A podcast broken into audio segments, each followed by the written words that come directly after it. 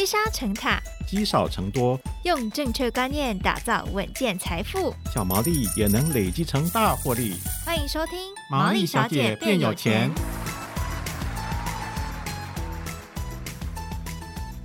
Hello，大家好，欢迎收听《毛利小姐变有钱》，我是佩服，我是笑鱼。我们最近陆续有这个找投资达人来分享他们的选股流程嘛。嗯，那虽然听起来好像哎，感觉大同小异哈，但是其实每个人都还是有他们自己的一些独门心法。这些都是我们听众跟我们一起可以学习跟吸收的。没错，所以这集的选股法呢，有一个很响亮的名字，叫做咏春选股法。我听起来就很强。对 对对，可以打败很多敌人。好，到底这个选股跟咏春之间有什么样的关联呢？我们接下来赶快请教一下今天的来宾，是我们咏春选股法的掌门人哈，是今周刊专栏作者、众英财富投资长陈维泰老师来到节目当中跟大家分享。老师好，老师好，嗨，佩服好，笑鱼好。好，还是应该叫师傅呢？是师傅没错。我蛮好奇的，老师就是你的选股法叫做咏春选股法，为什么会叫这个名字？可不可以跟我们分享一下？呃，这个其实跟我过去在练习咏春拳超过五年有很大的关系哈。哦，因为在我们在练习这个武术的时候，其实说真的，武术的一个门派很多。那有太极啦，也有八极，哈，甚至说有八卦掌等等的。那咏春拳基本上跟其他的传统武术门派比较不一样的地方，就是我们很着重的就是对练，嗯嗯，哦，就是有两个人，呃，在那边，呃，我们讲七手，或者是太极所谓的搭手，哦，就是两个人在那边，呃，就互相的一个过招，嗯，那。我发现，在这个过招的过程当中，跟我们的这个投资股票的一个操作上啊，有异曲同工之妙。哦，其实，在股票的操作上，其实也是一种心理战。嗯，好，当这个对手呢在往后退的时候，我们到底要不要跟上去？或者是对手的这个气势很强的时候，我们是要怎么样去做一个化解？哦，这个其实都是跟呃我们的一个呃武术上面，在这个对练过程当中有很大的一个相同点。哦，那我就想想，哎，那这个我们好像可以把咏春拳里面呢这一些所谓的进退的一个原则，跟我们的一个股票上面操作来去做一个结合哦，嗯、所以就。自己就开创出来这个叫做咏春的操盘法哦。那我们今天就请师傅来指点一二哈，在这个咏春选股法当中，有没有哪一些指标呢？是我们可以去快速筛选出一些个股，找到我们的敌人呢？嗯，对。如果大家有看过叶问第一集或第二集或第三集，嗯、都一定会出现一个咏春拳里面呃最基本的一个招式啊。就是我们的日字冲拳哦，这个拳哦，这个打出去哦，其实大家可以稍微注意一下，这个拳跟这种所谓空手道的那个打出去的拳是不一样的。嗯，空手道呢，或者是跆拳道，我们打出去的拳，它拳头是横的。嗯啊，可是呢，我们咏春拳的这个拳头打出去是直的。哦，从正面来看呢，它有点像是我们在写中文字的那个国字的那个日。啊，这个日月的日哦，所以这个拳我们称之为日字冲拳啊，在咏春拳里面日字冲拳。对，那在咏春拳的日字冲拳是非常非常重要的一个基本功。嗯，为什么？因为它同时啊，它兼具了这一个攻击跟防守。因为我们在日字冲拳的时候，我们主要会把我们的一个这个拳啊，会打在我们跟敌人的中线上面。如果我们的拳呢打在这个位置上，就好像把这个最好的攻击位置啊，给他站住了。嗯嗯，他站住了之后呢，其实敌人要从正面来做攻击，难度就会增加很多哦。甚至呢，他必须要绕过我的拳头。所以日字冲拳冲得好呢，基本上呢，呃，就是咏春拳大概也差不了多少哦。所以曾经有人说，这个他去打这个所谓的 MMA 擂台啊，嗯，曾经听说过这个武馆有一个师兄，他什么也不太会，他就是会日式冲拳。就就从头到尾就用那一招，嗯，日字冲拳，嗯，就把对手呢一直逼，一直逼，一直逼。那对手想要打倒他，要得分也不容易啊。哦，那日字冲拳在这个股票投资跟操作上啊，就有点像是我们在看到这个股价的中长红突破一样。嗯，好，那股价中长红突破基本上呢，就像大家字面上看到，它是一个突破。对，它其实呢带有。攻击的意涵在里面是，既是攻击，股价在回档的时候啊，它又是有支撑的地方，所以我才说，在这个日志冲拳啊，它相对于在我们的股票投资上面，它其实就像是我们的中长红。嗯，哦，那底部长红死，高档长黑中嘛。那底部如果出现中长，往往就是一个攻击的一个发起点。哦，所以我觉得日日次冲拳或者中长红这个是呃大家可以去做一个理解的。那在咏春拳里面还有一些呃很特殊的。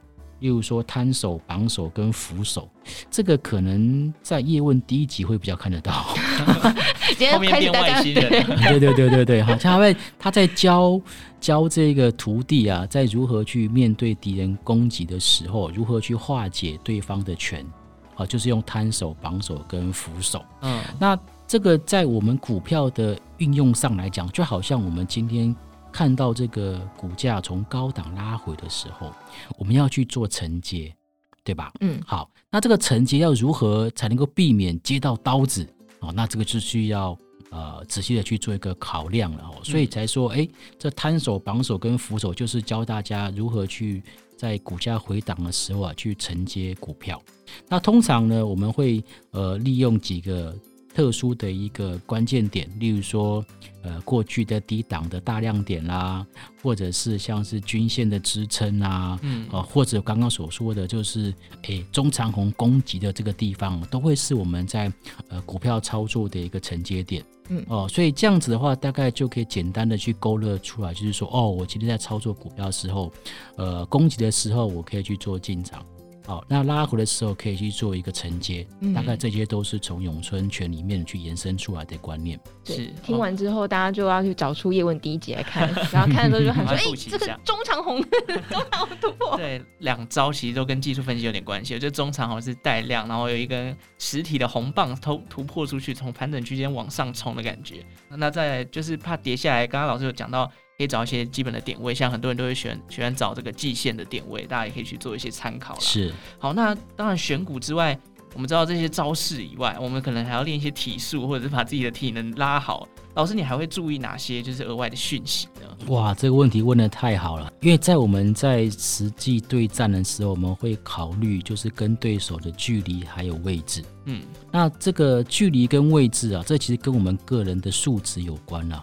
第一个，我们出拳的速度，哦，我们这个移动的速度，这都有关系。好，就位置跟距离，哈，那这跟我们在股票操作也是有异曲同工之妙。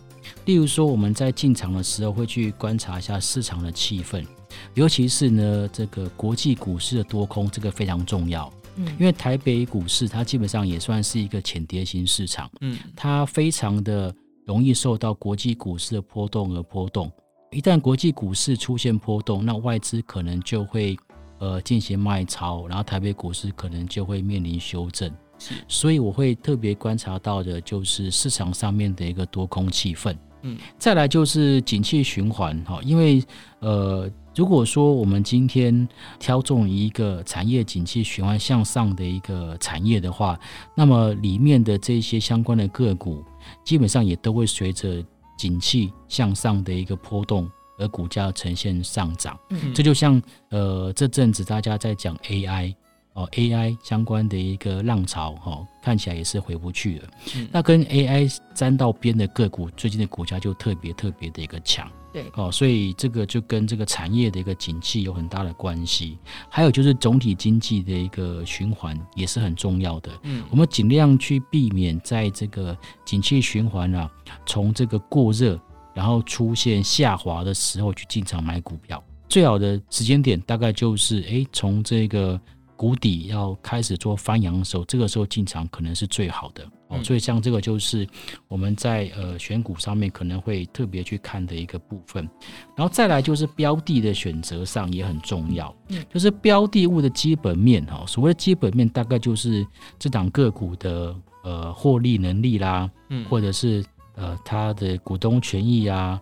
还有这个大家很关心的鼓励政策，嗯，哦，这些基本上都是我们会去特别关注的一个焦点。嗯，好，所以这有三点部分大家可以去特别留意哦。那因为老师之前有本著作呢，里面记载了很多的活动跟展览，然后就带出一连串概念股。那请老师跟我们分享，就是在六月之后，我们投资朋友接下来留意哪一些的相关事件或者是活动呢？嗯，呃，这本书应该。是台股股民力啊，如果我没有记错的话，没错没错。对，那这本书本来就是在记载，就是过去我还担任研究员的时候，我每一个月或每一季，呃，我要去拜访的公司，要去拜访的产业，然后在呃过去的一个拜访公司的这个经验当中，把它汇成出来的一本书。那我会发现，其实每一年台北股市会发生的事情，其实。不能够说百分之百相同，嗯，但是呢，在那一个时间点、那个季节，就会有这样子的一个事情会发生。但是事情发生会不会跟去年或前年的结果是一样的呢？其实不一定，对，啊，其实不一定的哈。所以，但是我们能够提早去做一个准备跟掌握，这个对投资人而言，绝对是非常必要的。嗯，那通常六月份之后啊，我们就会第一个会感受到就是季底的一个做账，因为呢，第二季。的这个月份就是四五六月嘛，对。那六月份呢，就是第二季的季底。那在每一季的这个季底做账的行情里面，又以这个半年报，就是在这个年中哦，中间的中，这一次的做账就很重要。啊，如果说年终的做账做得好，基本上下半年压力就不会这么大。嗯，好，所以那时候包括像投新的做账啦，或者集团股的做账，都很容易会在这个六月份，有些六月底之前的一两个礼拜，会特别明显的感受得到。是，哎，我想问一下老师，就是大家都讲做账行情，做账行情，可不可以跟我们解析一下，到底是做账行情是什么意思啊？好。所谓的做账哦，简单讲就是要美化我们的一个账面啊。嗯、那美化账面呢，基本上可以透过就是集团里面的交叉持股的一个、嗯、呃这个股价的一个表现啊，当做我们例如说业外投资上面的一个加分啊。嗯、那至于说在这个投信法人的部分呢，因为投信法人基本上他们就是在看的是基金的绩效啊啊对。那基金绩效好呢，那当然就会吸引很多的投资人去做认购。是，OK。那认购多了，那手续费的收入啊，保管费的收入啊，就会增加。嗯，所以呢，通常呢，呃，这个投信法人在每一季的季底啊，都会针对他们呃基金旗下哈、啊、比较持股比较多的个股啊，去进行加码买进，甚至出现拉抬的一个表现。是，像这种就是属于我们所谓的季底做账行情。哦。好，老师，那接下来还有哪些是我们六月份之后可以留意的呢？哦哦，六月份之后可以做留意的，其实我不知道大家有没有感受到天气越来越热哈。的确，诶、欸，因为现在呢已经进入到暑假的一个期间了哈。对。那所以暑假相关概念股，可能大家可以先去做一个留意喽。啊、嗯，包括像是餐饮业。哦，或者是百货业哈，那旅游跟食品就不用讲了哈。其实旅游其实暑假呃，基本上大家都会去旅游嘛，尤其是在疫情呃逐渐的这个解封之后啊，这个呃旅游的一个热度是非常非常的热哈。是，但没有办法去旅游，那就只好去外面去吃吃东西，跟大家聚聚餐啊，跟好朋友聚餐等等。嗯、那如果你不想要在外面晒晒太阳，就就是去百货公司。嗯。哦，所以其实不管怎么样哦，就是百货公司人潮都是很多的。对。对，那有吃有喝，当然食品股啊，这个最上游的食品股啊，当然就会有营收获利的一个提升。哦，甚至包括像饮料股也很多啊，没错，哦，对对对，所以像餐饮类股啦、百货类股啦、旅游类股跟食品类股，我觉得这个是在呃六月份啊进入到暑假期间，大家可以特别去做留意的部分。嗯，嗯那再来下半年的一些消费性电子的新产品，也大概就在六月、七月份就陆陆续续的亮相哦，哦，开始就会跟暖身，然后才会。呃，八月份、九月份呢才开始上市，然后呃，十月份、十一月份呢，大家不管是 Christmas 啊，或者是感恩节啊，嗯，好，大家才会去做一个采买。所以这些呃，这个所谓的一个消费性电子产品的一个上市，那如果说哎是一个很新颖的东西哦，会造成市场上面旋风的，那这些的一个相关的一个个股，也是接下来可以去做留意的方向。没错，下半年消费性电子产品，像我们现在录音的当下，大家都在期待晚上的苹果的开发者大会嘛。Yeah, yeah, 然后还有再来，可能华硕也有新机要上市，所以真的下半年可能消费性电子新品的出现哦，就会有相关的题材，加上还有双十一、双十二，不花钱好像对不起自己一样。没错。好，那我想问一下老师，从这个上题，我们都讲了很多不同的概念股了，能不能跟投资人稍微透露一下，这些概念股当中又有哪些个股是我们可以去留意的呢？好。如果说讲到概念股啊，今年其实最夯的就是 AI 相关概念股啊。嗯，好，那 AI 相关概念股呢，基本上这个 AI 又分成就是呃远端 AI 啦，还有像近端 AI。那基本上目前市场上面比较流行的发展趋势是远端的 AI。嗯，那远端 AI 其实就非常重要的就是伺服器。是哦，所以这也是为什么在今年伺服器相关的个股，从英业达啦，包括像广达啦、伟创、嗯、啦，吼这些的跟伺服器有相关的这个个股啊，最近都。大涨的一个原因啊，是那伺服器相关的，还有零组件啊，像散热模组的部分，像双红、旗红，甚至一些呃有切入到呃这个伺服器相关的 PCB 板的业者，例如说像金相电等等，哦，还有像是台药啦这一些的相关 PCB 的上游材料等等，这些的业绩，我相信呃在今年的下半年很可能会比上半年还要更好。嗯，好、哦，所以 AI 相关的概念股是可以优先去做留意。是，然后再来就是消费性电子零组件了哦，因为其实，诶、欸，产品先问世，然后呢，市场上面如果说，诶、欸，询问度很高，那，呃，厂商就会加大订单的一个。强度，嗯，哦，所以零组件的一个需求很可能在六月份、七月份就会开始慢慢就做反应了哈。所以不管是像是刚所提到的主机板啊，或者 PCB 板，甚至包括像是记忆体啊、被动元件这一些的，可能都是在六月份、七月份啊，厂商会积极拉货的一些次族群。是。那再来就是餐饮观光喽。那餐饮观光呢？呃，我们刚刚有提到，就是暑假期间啊，大家很可能会出国嘛。嗯，对。那其实最近也看到，像这个华航啦、长隆航的一个股价都持续往上做走高。对。那我跟各位分享一下，就是其实除了这个，就是呃机票啊，这个一票难求之外呢，嗯，还有一个原因就是，其实在呃今年第二季以来，我们看到油价。事实上呢，是呈现了一个回档趋势哦。是哦，那么在国际油价回档的情况之下呢，这个航空公司啊，他们的用油的成本也就是大幅度的降低了。嗯，那成本大幅度降低呢，就会导致他们的获利往上做提升。那获利往上做提升，那股价就自然而然就会去反映它的一个获利的一个成长。是哦，所以我认为说，这个大家可以特别去做一个关注，就是航空相关的一个个股。嗯，那再来就是呃一些国内的饭店业者哈，呃包括像是云品啊，好，包括呃像是精华啦这些的，就是大家呃。现在可能也比较愿意花钱哦。那这些有这个饭店啊，有住宿相关题材的一些一些的个股，我觉得也可以稍微去做个留意。嗯，所以我觉得每次到六七八月的时候，就会消费市场一片欢腾。对，虽然上班族已经没有暑假了，可是还是会很有暑假氛围哦。带小朋友出去逛啊。对对对对，没错。那其实，在访问老师之前呢，我们在 Discord 这个群组上面特别开放给我们的粉丝来询问问题哦。那么就有听众留言想要问老师说：“哎，这个长荣公告配息七十元哦，我到底应不应该参与除权息呢？是可以朝哪些方向去做判断呢？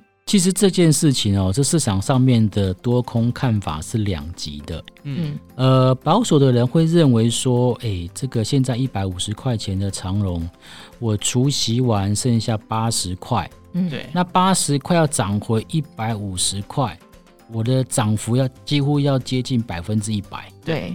那这个难度很高，嗯，哦，那没有办法完全做填息的情况之下，就不要参与除息，嗯，哦，那关于这样子的一个看法，我个人认为也没有不对，那就是等到除息后下来再买吧，好，这是第一个，就是比较保守的一个论点，嗯，那第二个呢，就是比较正向跟乐观的了，哈，那原因就是因为其实，在长荣它在去年的一个财报的表现来看哦。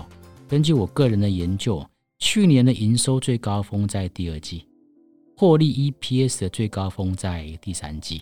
哦，换句话说呢，长荣它在整个高基期的冲击之下，大概这个冲击就会到第三季为止。换句话说呢，第三季之后，诶，它的这个年衰退的幅度可能就不会这么样的大了。嗯，那它股价掉到一百块钱以下，会不会往上做反弹？我认为会。嗯，那所以呢，对于这个呃想要参与除权息的一个投资人来讲，到底可不可以参加除息？我认为可以。嗯，但是你不要期待它会百分之百填息嘛。嗯，我举个例子来说好了，假设呢，我今天除完息，就明天除息好了，明天除息完，呃，就剩下八十块钱，我不要求，或者是我不奢求它涨回一百五十块，它涨到一百二可不可以？可以，可以。那八十涨到一百二，哎，按那酒四十块，嗯，四十块，我的这个填息的幅度大概就百分之五十哦，嗯，超过百分之五十哦，嗯，哦，所以我觉得这个是观念的问题，嗯，你为什么一定要去坚持要求它百分之百填息才卖呢？嗯，我填息百分之三十再卖不行吗？我填息百分之五十我就卖掉不行吗？嗯，哦，这个其实是在我们在过去。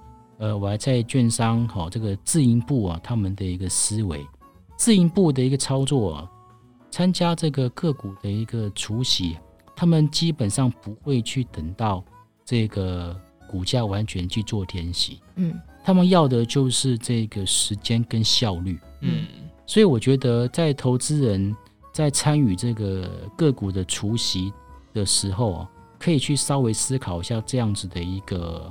这个新的观念是，就是我既然只是要去赚到这个所谓的股息，哦，那如果说我能够多参与几档，或许我不要等到它百分之百做填息，因为等到百分之百做填息，我可能就错失了其他个股呃除息的一个机会啊，嗯，哦，所以我觉得这个是另外一种思维的一个模式，哦，那总之来讲，我我的看法就是。